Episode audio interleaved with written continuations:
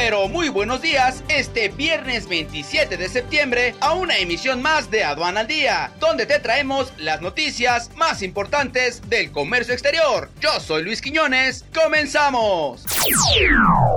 Nacional. La ratificación del Tratado México-Estados Unidos-Canadá no está en duda, por lo tanto México tendrá que esperar a los tiempos políticos de Canadá y Estados Unidos para el aval de los congresos, sin importar si es este o el próximo año, coincidió la Secretaría de Economía y el Consejo Coordinador Empresarial.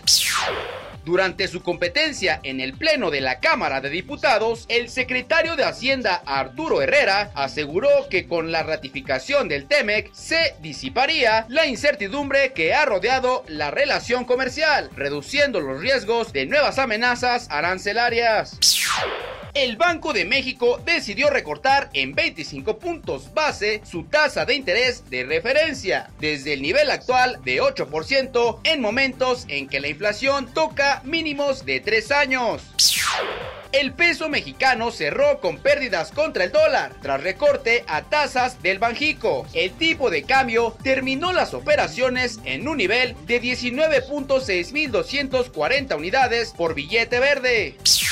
Internacional. El representante comercial de la Casa Blanca, Robert Lighthizer, destacó que confía en la ratificación del tratado entre Estados Unidos, México y Canadá. Sin embargo, el presidente Donald Trump mostró pesimismo respecto a que los legisladores demócratas aprueben al sustituto del Telecan.